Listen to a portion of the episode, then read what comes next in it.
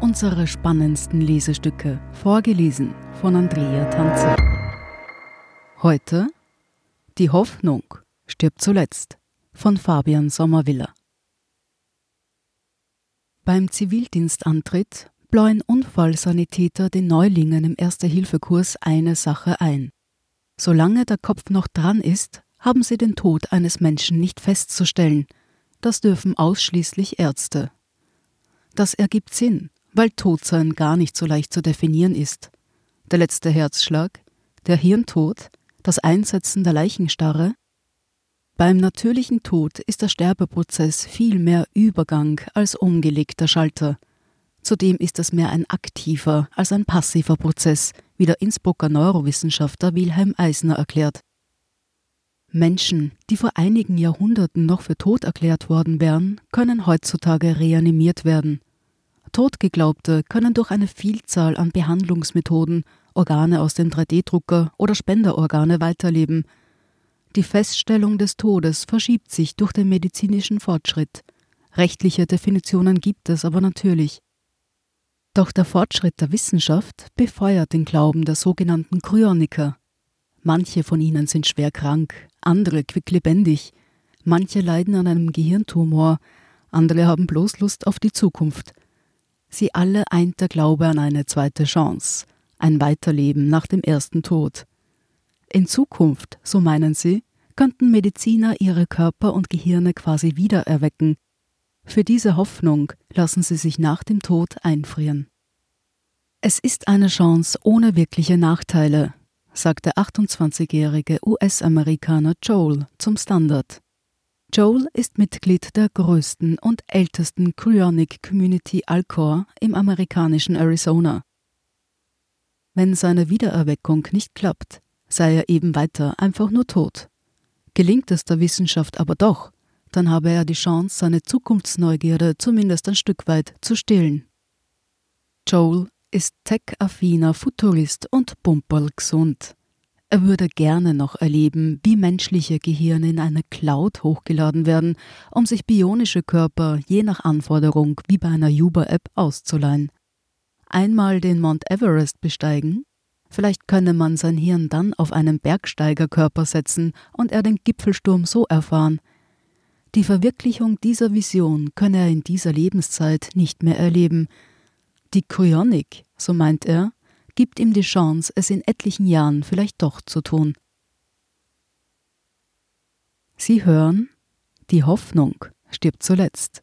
Nach dieser Werbeunterbrechung sind wir gleich zurück. Guten Tag, mein Name ist Oskar Bronner. Was man täglich macht, macht man irgendwann automatisch. Es wird zu einer Haltung. Sie können zum Beispiel üben, zu stehen, zu Ihrer Meinung, zu sich selbst, für eine Sache. Wir machen das seit 1988 und es funktioniert. Der Standard, der Haltung gewidmet. Wir sind zurück mit Die Hoffnung stirbt zuletzt. Die Chance auf seine Wiedergeburt vergleicht Joel mit der auf einen Lotto-Jackpot. Überzeugt hatte ihn vor einigen Jahren ein Text, der mit einer Parabel begann. In einem abstürzenden Flugzeug meldet der Pilot den sicheren Tod in 15 Minuten. Es werden nicht ausgereifte Fallschirme mit minimaler Überlebenschance angeboten. Joel will sich den Schirm umschnallen. Seine Familie ist skeptisch, doch sein Vater begleitet den US-Westküstler beim Besuch seiner letzten oder zwischenzeitlichen Ruhestätte er unterstützt ihn seither. Dennis Kowalski, Präsident des Cryonics Institute, will seine engste Familie gleich mit auf die Reise nehmen, wie er zum Standard sagt. Er wird eines Tages entschlafen in der Hoffnung, seine Liebsten wiederzusehen. Das Prinzip Hoffnung treibe aber nicht nur Atheisten und Agnostiker, sondern auch religiöse Menschen in die mit flüssigem Stickstoff gefüllten Tanks – nur der hohe Bildungsgrad sei allen gemein, sagt Kowalski. 1317 Mitglieder zählt die Elcor Community aktuell. 181 von ihnen liegen derzeit seit ihrem klinischen Tod bei minus 196 Grad Celsius in Arizona.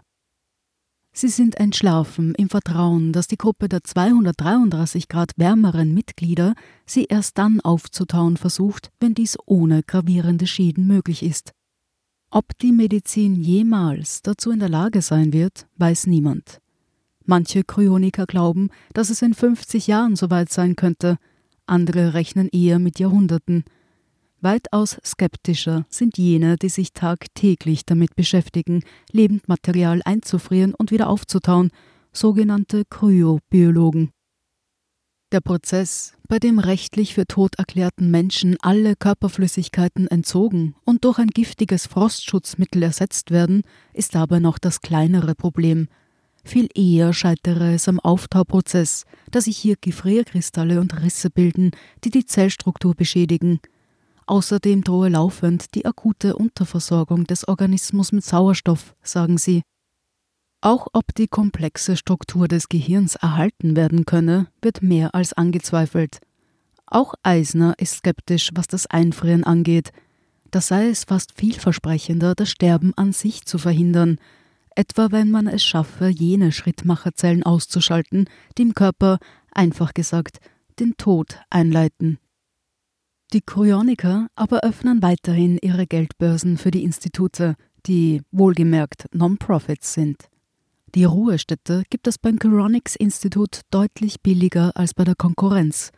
Alcor verlangt 200.000 Euro für die Aufbewahrung des gesamten Körpers. Das Hirn alleine gibt es um die Hälfte. Der Rest lasse sich bis dahin eh nachzüchten oder erneuern, so die These. Manche zahlen bar, doch die meisten setzen auf Lebensversicherungen.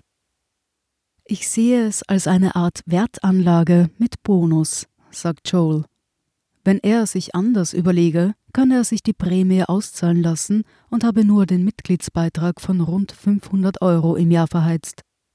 Inkludiert darin ist ein Armband, das das Institut sofort über seinen Tod informiert, sofern die Community nicht eh schon am Bettrand auf den letzten Herzschlag wartet. Sie hörten Die Hoffnung stirbt zuletzt von Fabian Sommerwiller. Ich bin Andrea Tanzer, das ist der Standard zum Hören. Um keine Folge zu verpassen, abonnieren Sie uns bei Apple Podcasts oder Spotify.